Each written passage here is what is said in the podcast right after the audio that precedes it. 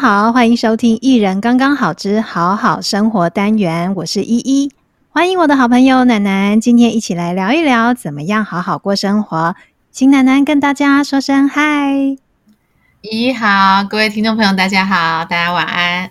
嗨，楠楠，你今天运动了吗？今天还没，但是那个出门上班有走些路，我就走路。OK OK，好，我今天也是还没有做一般的呃，我们说的那种每天要运动怎么样怎么样那那些锻炼，但是呢，也是因为今天一直在外面在忙一些事情，走来走去的，所以也算是有一点点活动。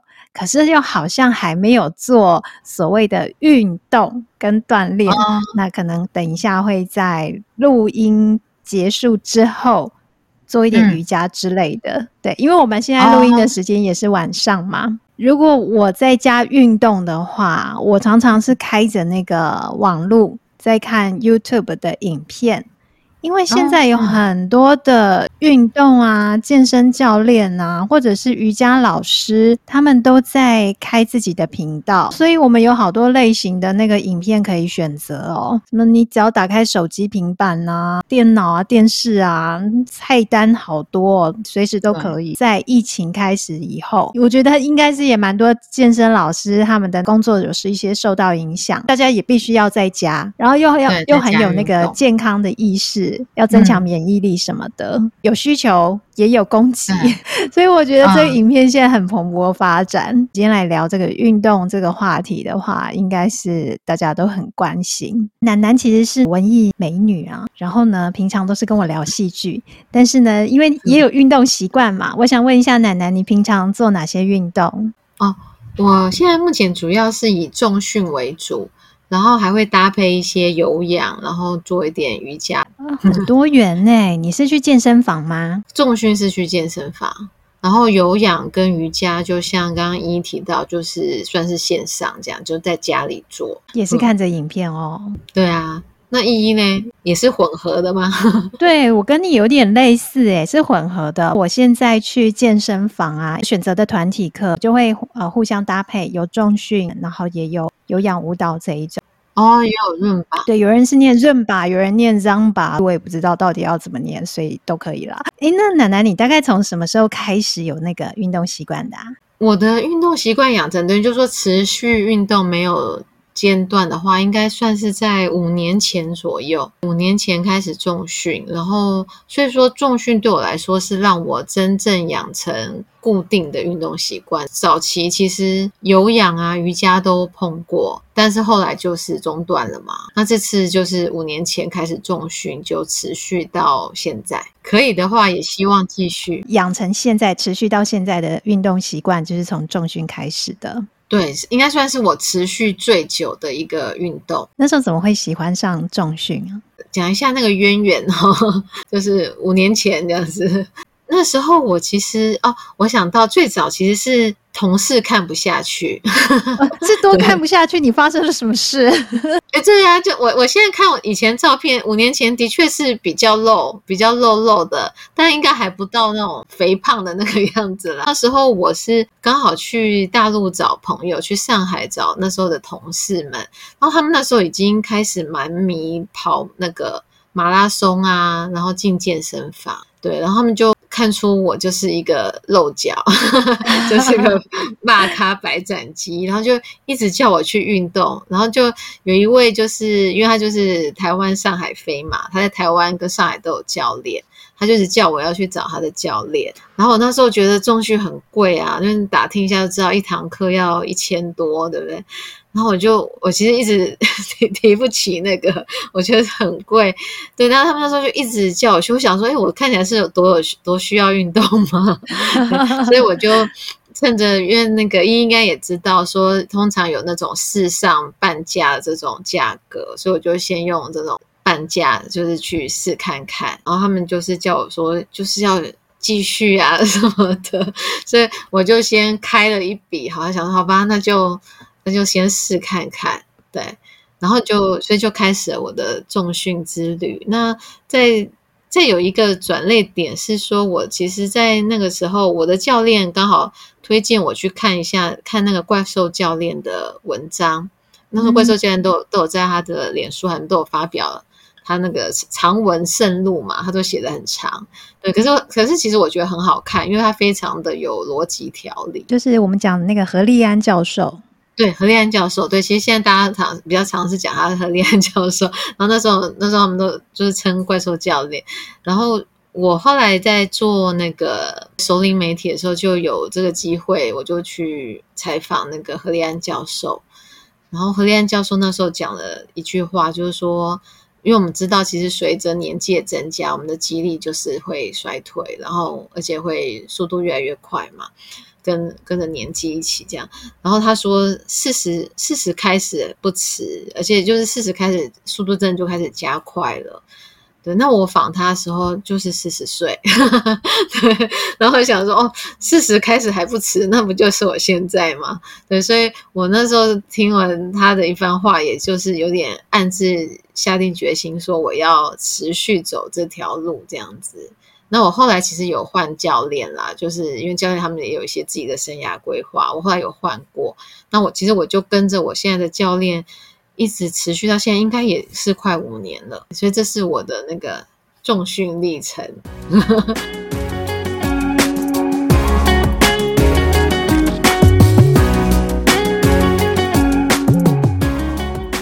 我的话，你刚才有讲到年龄这件事情吗？那我其实是在年很年轻的时候，因为其实我从小对跳舞还算蛮有兴趣的。我没有学过舞蹈，可是其实我喜欢跳来跳，就是喜欢肢体的一些动作展现。然后，呃，我从入社会工作以后，因为有赚钱了，然后又存钱，那那时候就会跟同学一起去。诶，那时候很流行一间那个。舞蹈教室、有氧教室叫做家姿，家姿有氧世界，哦、也，也有透露年纪，但大家都知道我的年纪，对，没有关系，就是家姿有氧世界。然后后来倒了嘛，那家姿家姿，我那时候我们那时候都叫叫做哎、欸、去跳家姿这样。然后呢，后来我们又去亚历山大，亚历山大后来也倒了。对，家姿跟亚历山大倒。对他们两家倒了，对，而且这两家倒的时候，当时的新闻也都还蛮大的，因为两个女强人，然后很大的那个，嗯、对，就是经营的很很规模太大了，他们都是有些资金周转不良的状况。在那之后的话，因为没有家资了嘛，没有亚历山大了嘛，那我好像就会开始游走在一些那种舞蹈教室，嗯、或是那个一些、哦、对，像什么救国团的啦。嗯，或者是西门町啊，有一些自己的舞蹈教室，我还学过肚皮舞。哦，肚皮舞有阵子也很夯哎。对，肚 肚皮舞有一阵子真的好流行哦。然后那时候也是就年轻嘛，就跟同学我们就大家会一起去跳。后来还有去什么连文大教育推广那种、哦、也有啊，很多。对，连他们那边开的那种有氧课我也去跳过。嗯、反正就是到哪里有就会去。可是后来就因为工作很忙，我就中断了。嗯，中断了一段时间之后，那时候也没有在家里自己练哦，都没有哦，就算是真的是运动有点中断了。那中断了一段时间之后呢，呃，我那时候应该都没有意识到自己真的没有感觉什么叫肌力下降这件事情，因为之前你看我就是二十几岁在那边跳来跳去的时候，那时候身上什么都好啊，肌力可能也比较好，柔软度也比较好，什么都比较好的状态嘛。然后后来我是在呃七七八七年多八快八年前吧，那时候有次参加我们一个高中校友会的路跑活动，那我就先练跑，后来就去参加路跑，就很短程的啦。可跑完之后，我的膝盖就受伤了，我膝盖受伤了，哦、对我就觉得诶应该是我的腿啊，我的腿有点 X 型腿，我那时候很瘦，然后腿又很 X 型，哦、就是有人人称羡的竹竿腿。大腿中间也有一个凹洞，那个缝隙很大，是？它缝隙超大，那个冷风可以咻咻 吹起来，这样。对 对对，很瘦哎，我以前很瘦，对，然后嗯呃，可是受伤了嘛？受伤的时候其实没有胖瘦的差别，一样就是膝盖痛就是痛。那我就是在经过针灸治疗之后呢，我就去练，我就去学瑜伽。瑜伽学了大概两年，哦、我觉得哎，好像你的身形有点改变了。就那时候又开始想要，因为膝盖也不会痛了嘛，嗯、又开始想要跳舞了。我又去学别的，就是有那种结合比拉提斯跟芭蕾舞的，有一种运动叫做 Bar，B A R R E。对，那个、哦、那一种运动，我又我又去，我就是又去上那个，去学那个，大概又是跳了一两一两年。后来也是因为工作转换，我离那个运动的会馆有点距离，那会籍正好也到期，我就没有再维持这个习惯。因为那时候一个礼拜大概至少会去个两次。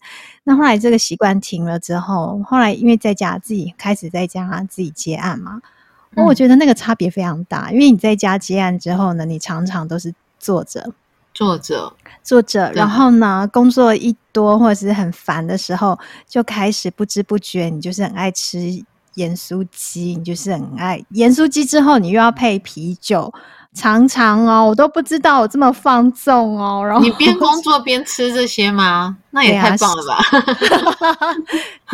不棒不棒，又跟大家说这行为很不 OK，很 NG，这是 freelancer 才能做的事。但是我到了隔年做那个健检的时候，我吓到了，因为我以前体脂都只有二十几、二十出头，哎。就我那时候啊、嗯哦，真的是不好意思跟大家公布吃盐酥鸡加啤酒的后果。短短一年，我的体脂暴增到三十，三十。嗯，你那时候有有轻度脂肪肝吗？没有没有没有哦，那还好，我我曾经有轻度脂肪肝诶、欸。哦，那你赢了，我赢了，我赢了。但是因为我们靠运动都没有这样，对，现在都没有。对，所以那时候我因为那个体脂率来到一个我没有看过的数字，我真的吓到了。然后我就想说，不行，我一定要赶快调整回来，因为其实那对，因为其实那时候看镜子也觉得自己有点像面包人，你知道吗？就泡泡的。其实也没有到很胖，哦、但是你就觉得好像泡泡的哦，等于就是就是一些那个啊，就是脂肪在那里，对对，就是脂肪比较真的不结实，因为你爱漂亮嘛，嗯、但是你就开始想要奋发图强。哦，那很好啊。二零，因为我是二零二一年初健检发现的嘛，那正好后来没隔几个月，大家都必须要被关在家里，有没有？大部分的人啦，哦、对，对，你是从 COVID 之后，对 COVID，然后后来我就奋发图强，我就在家里狂运动，就跟着那个影片上的各种菜单，在家里狂运动，嗯、就杜绝了盐酥鸡。那经过那个摊子，我都要绕路，因为觉得对老板不好意思。我都是说疫情之后他们也没那么常开，你就刚好可以那个。因为之前吃的太频繁了，就常常会去跟老板聊天，就很熟嘛。那后来我就要杜绝这个练习的时候，嗯、我就绕路，我就对他们很不好意思。对，但是看到他们又没点，会更不好意思。对呀、啊，所以就只好都要走别条路回家。我觉得自己还蛮好笑的。然后呢，再隔没多久，我就。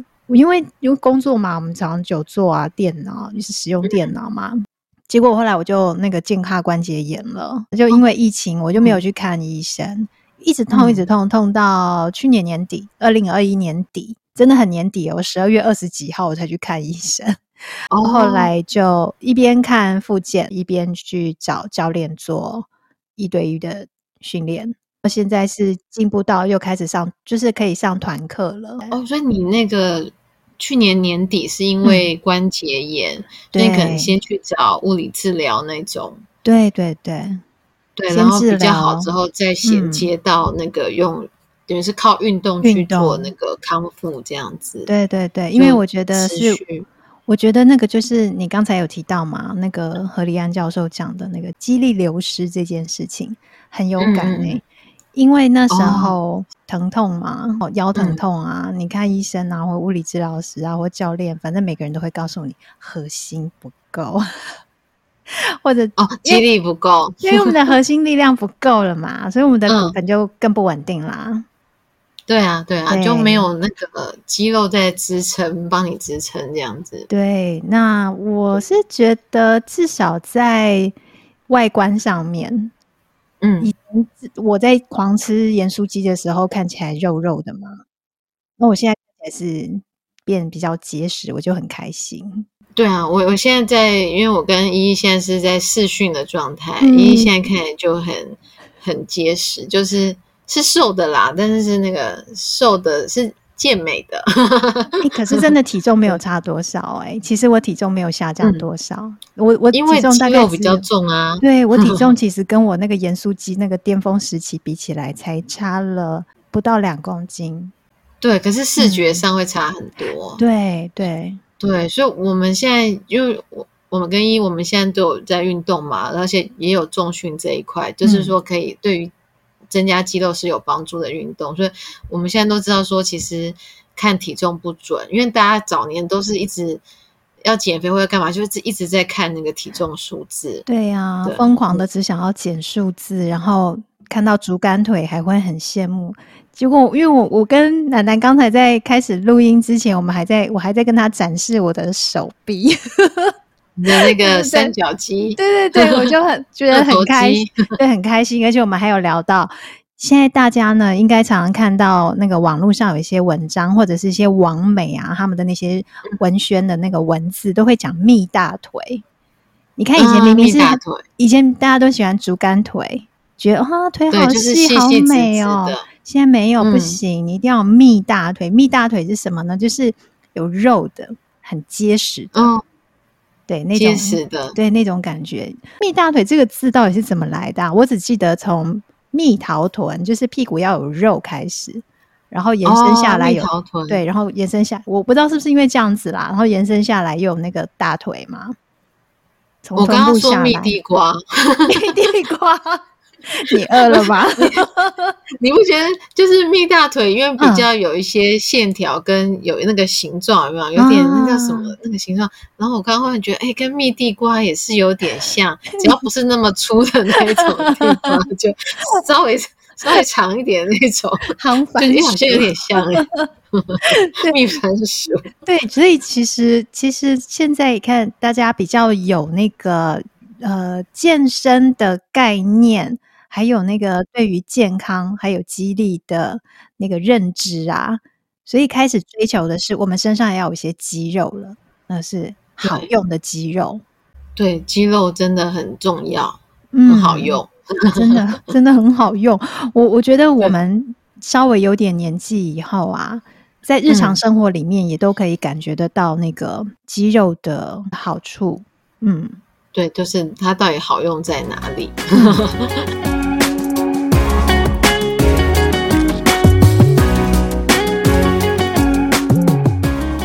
奶奶，你觉得你的你从开始练重训之后，你锻炼出来的肌肉对你来讲有没有哪些好处？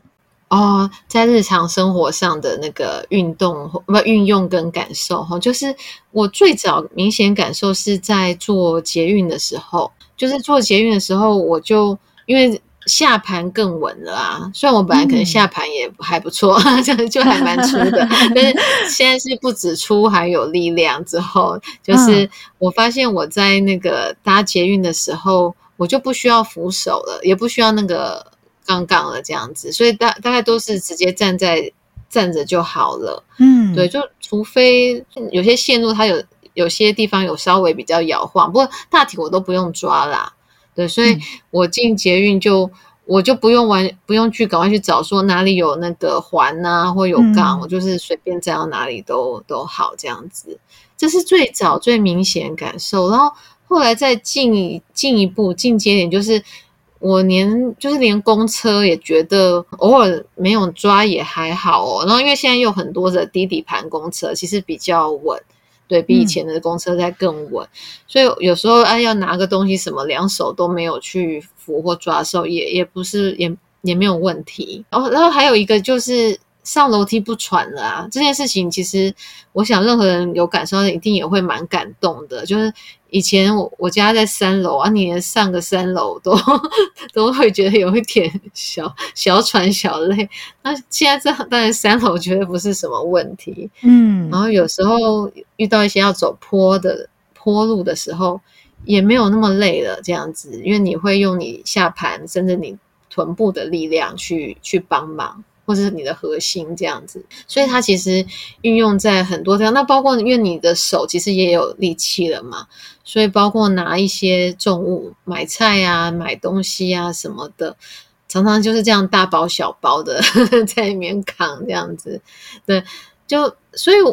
就说它不是单纯只是练重训，只是单纯在健身房里说，哎，为什么硬举几公斤啊，深蹲几公斤有什么了不起？或者说这有什么帮助吗？就是它是可以应用在你生活上的。就你有肌肉或你有肌力，然后它其实在方方面面都可以帮助。而且还有洗衣服哦，洗衣服 扭的特别干了。以前大家是很讨厌扭一些衣服，就扭不干嘛，嗯、现在可以 扭得更干。在很多面向上面都会发现。那依依嘞，刚才楠楠说那个搭捷运可以不用扶啊，这个我很有感呢、欸。嗯尤其在疫情之后，啊、你不觉得我们可以不用扶的人，可以更减少接触然后感染的机会吗？对对对，是，嗯，对，而且你会觉得很自由啊、哦，因为你上车都不用一直去找那个地方，因为常常那边地方都被占了啊。对对对对对，因为你你也没办法靠近任何的那个扶手吊环的地方嘛，你就可以很那个稳如泰山的站在那里，然后非常的从容。真的，然后在那边看手机。哎、欸，不过我觉得公车我还是比较不太行啦，因为公车实在太晃了，有时候那个转弯有没有？哦，那个公车是绝对也不建议大家这样。对对对，就真的，除非你只是忽然要拿个东西之类的，嗯，对，是不建议。而且，对一般如果没有对下盘这么有信心的话，都不建议大家那个不服这样，因为你不知道什么时候 它会。刹个车嘛，对对对对，这不晓得，嗯，对，所以我们刚刚讲的那个，虽然我们有得到这个好处，但那也是我们测试过的，一次一次测试过嘛。哎，我这次可以不用扶，哎，哎，我好像这次只要怎么样就好，那个都要测试过的哦。嗯、然后，而且我们平常有在训练哦。那听众朋友，如果说没有训练，嗯、或者是还没有办法可以放手的话，千万记得安全第一。嗯不要随便的放手，嗯、那太危险了。对啊，就是你可以先从捷运试看看。嗯、对对对，可以从先从捷运试试看。那个，我觉得那个会有啊，它可以当做一个测试的指标啦。我觉得还不错。嗯，对对对。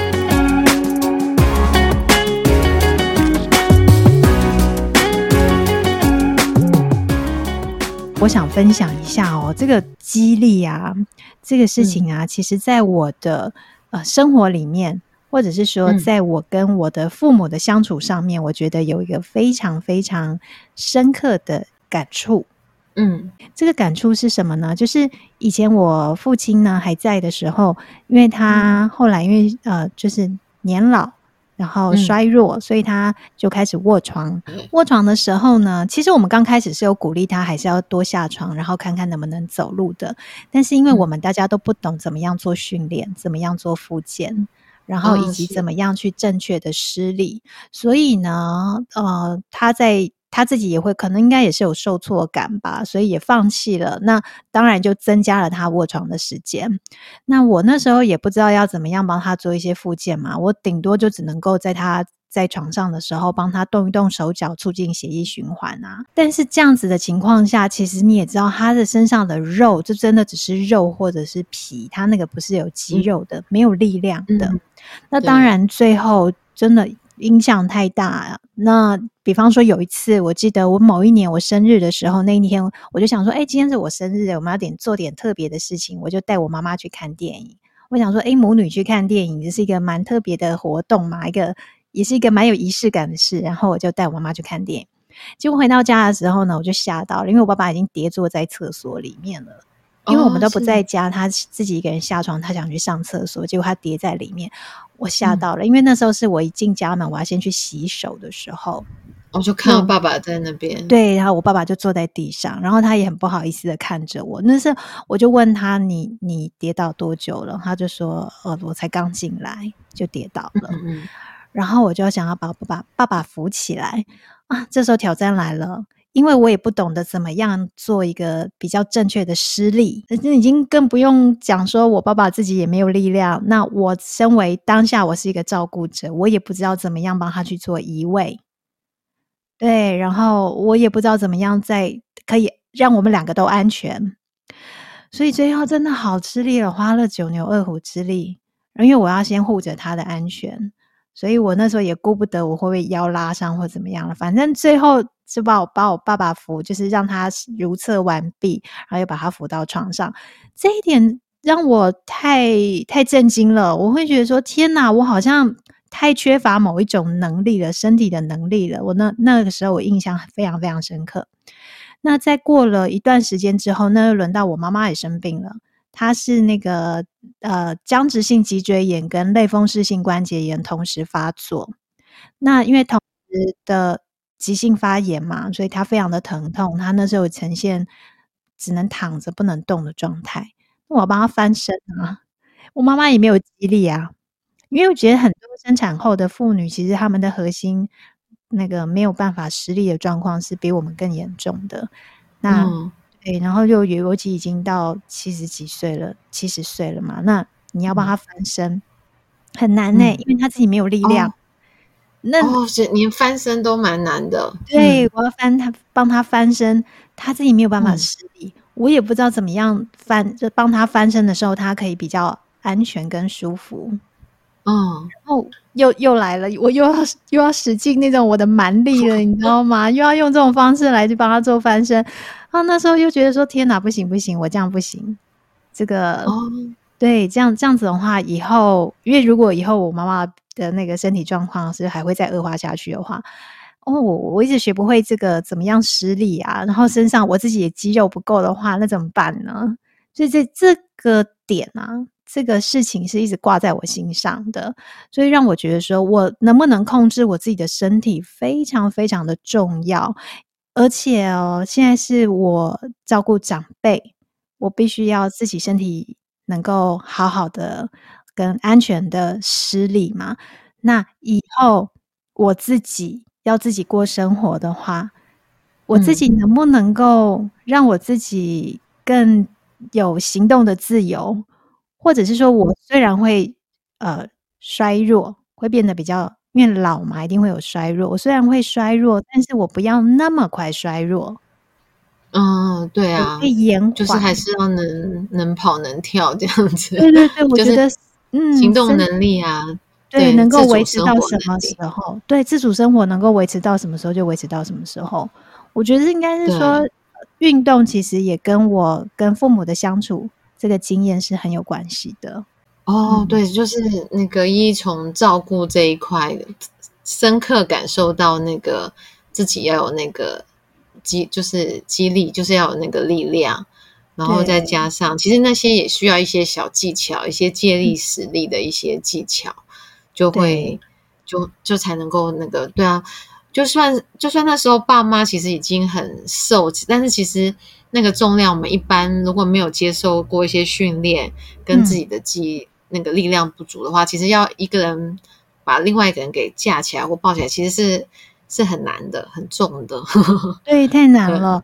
也，所以我们也常听到很多的那个照顾者受伤，其实也我我觉得跟他们的身体的能力，那其实是蛮有关系的。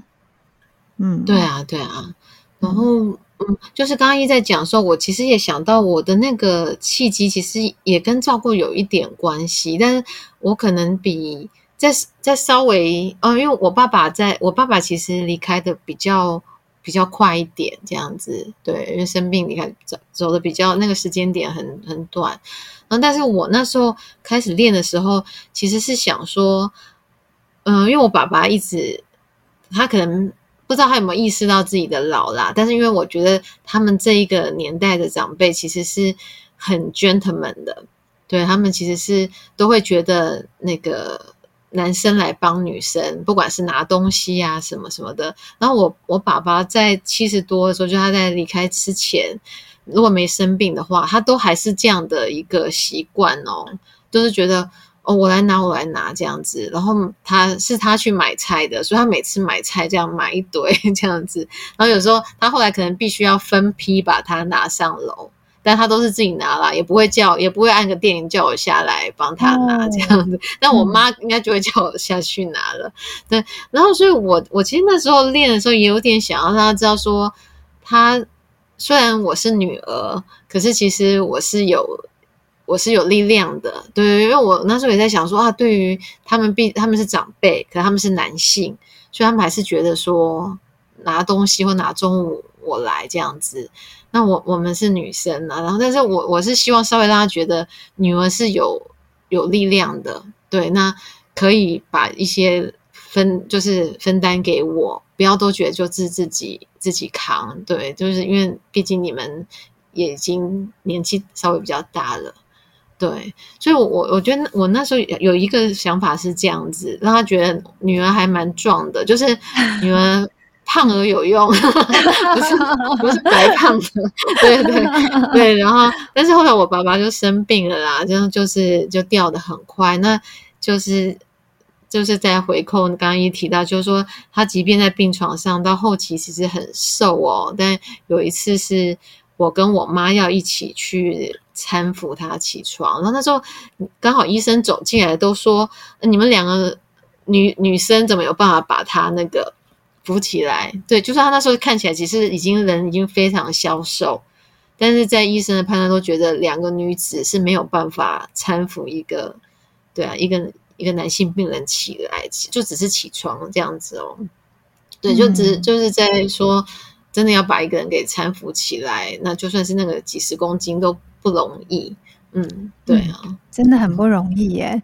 所以，是嗯，我觉得说照顾长辈，可能是我们还是要去面对的啦。我们的身体能力如果比较好的话，其实可以让长辈也比较安全，被我们照顾的时候，他们也会比较安全一点。然后我们自己也可以安全一点，因为身体比较不容易受伤。对，然后体力比较好一点，也许也也没有那么累，因为其实照顾人真的很辛苦，真的很累。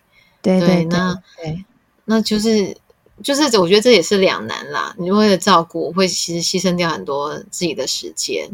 但是我相信，如果自己的身体状况啊，或是体能这些更好，应该也更有助于那个照顾这样子。对，嗯嗯，对啊，因为我我觉得，因为我们现在这个年纪啊，我们卡在可能已经开始面对长辈的比较呃年老的这个状态了嘛。所以可能常常需要我们的一些协助，那所以健身对我们来讲，其实也不只是要维持自己的神清气爽啦。其实真的很重要的是，我们未来我们还要面对很多的挑战，家人之间的，对，包括我们自己的老后。对对 对，我们现在是在面对长辈哦，但以后是我们要自己照顾自己。其实这个健身真的是它能够，它是在帮我们储存一些能量啦。嗯，不只是为了好看或是流行，对，对，这我们是在为老后做准备。对，我们这个年龄在运动的时候，其实哎，内心的挣扎还蛮多的。哦，是是是。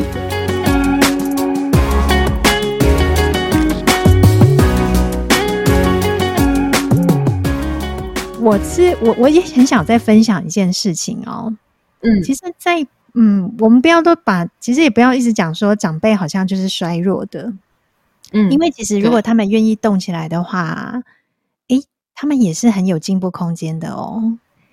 因为我想分享，对，现在有很多其实是强壮的长辈哦。对对对，我想要分享一下哦，就是我妈妈在大概三年前吧，换了那个膝盖，膝盖因为她的骨头磨损，然后呢，哦，人工膝盖。对，我们我们就帮她换关节，然后换了关节之后呢，哦、我就因为我那时候开始有在接触运动了嘛，我就很这女儿啊，这非常的像教官，我就一直在 我妈才刚开完呢，然后还在床上在等恢复的时候，嗯、我就已经在旁边就是耳提面命，就是跟她说你要复健，你要怎么样怎么样怎么样。然后说，我只、嗯、我说我可以让你那个痛啊，那个两天哦，哀哀叫个两天。那两天之后，我们要开始做复健了。嗯，哦，两天之后，对，两天之后啊，然后我就一直教，我就因为我就开始查一些资料嘛，有哪些动作可以呃，让他的比方说臀臀部啊要能够出力啊，肚子能够出力啊，怎么样怎么样？然后我就一直在想各种方法，然后我还把我的那个弹力带啊、弹力圈呐、啊、哦，弹力带，对，什么的全部都带到 带到病房。一直教他说怎么用，怎么用，怎么用。然后我妈就觉得说，为什么要这样苦读他？嗯、他明明还是个病人。可是拿到病房直接叫他对，直接展示给他看，就说以后接接下来有这些刑具在等他。对，对他来讲，这些是刑具。对，对，可是呢，我觉得母女之间沟通就是这样啦。我们沟通的时候就会互相这样叫嚣嘛。但是还好，我妈妈她的个性也不服输。那虽然她在我面前，她都说啊，我教她的那些动作她懒得做，然后她觉得我很啰嗦、很吵什么的。可是后来我有发现，因为我固定回家嘛，然后因为我们没有住在一起，就是我固定回家的时候，我发现，诶，他好像其实有在练习耶。因为我又想啰嗦的，因为我又想要啰嗦的时候，他就说我有啦，你看我我会做啦，你讲那些动作我会做，然后他就做给我看，我说诶，还做的不错呢。我会发现他的那个腿啊，因为很多人在换完关节之后，他那个腿没有办法伸直。诶，我妈妈腿可以直喽，就随着时间一天天过去，他腿可以伸直哦，然后走路越走越顺。那过没有多久，其实他出去走路的时候，诶，我们那些邻居们看到我妈妈不知道她换了关节，还跟我妈说：“哦，而且就是对，还问她说。”嗯，很正常的走路。嗯，对，他们还问我妈妈说：“哎，你前阵子去哪里玩呢？有一段时间没看到你。嗯”然后我妈也不好意思说，她前一阵子去换关节啊，然后走路不方便啊，所以比较少外出。对，我妈也没有讲，她邻居关心怎么样的，然后都没有人看得出来，她其实那个可能就是关节有不太一样，那表示她复原的非常好。然后她也得到、啊，那那妈妈有没有很感谢你？嗯、他没有感谢我，他只觉得自己好厉害哟、哦。嗯，对啊，妈妈都是这样，他那时候就忘记是女儿女儿逼的。可是我觉得很好，就是他得到自信、欸，哎，对啊，他很有成就感、欸，哎。嗯，真的，然后，然后，对，还被以为是去玩，玩了一阵子。对对对嗯，他后来有跟别人说，因为他有一天有看到另外一个邻居妈妈，就是走路不太方便，就是就问就关心了一下嘛。那说，哎，最近怎么了？那邻居妈妈说，她就是换了关节，后来就觉得脚都走不动了，哦、所以她也很不想要走路。嗯、然后我妈就会觉得哇，更自豪。因为我妈妈觉得她换完膝盖之后，走路的状况比以前还要好，她变成最成功的案例了。对，然后我就觉得说，嗯，那我妈这个成功案例一定要让别人知道。就是我后来又听到别的长辈可能要换关节的话，或者是膝盖不舒服的话，我就会跟他们讲这件事情。因为有些长辈会怕换关节，他们都会觉得说，啊，换了关节之后啊，我可能就不好走路了。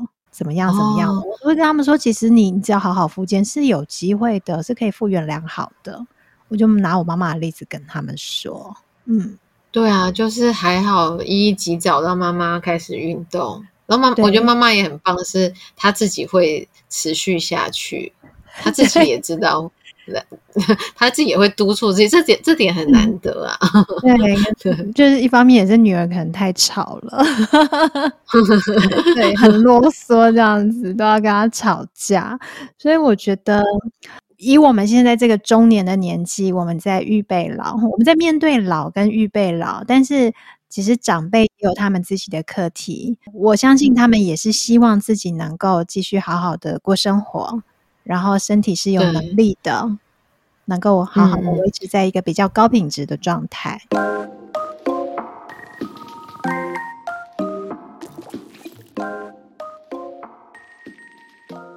健身聊啊聊，我和奶奶今天就先不说在健身房里看到了什么帅哥美女了，或是六块肌还是八块肌之类的，也不帮大家比价比 CP 值。但是，我们从健身聊到了中年人开始面对的生命课题：储存健康、储存肌肉，预备照顾长辈，也预备自己的老后生活。这个题目我决定分成上下两集，在下一次的节目里，我们会跟大家分享更多健身启动的心理感受哦，请继续收听。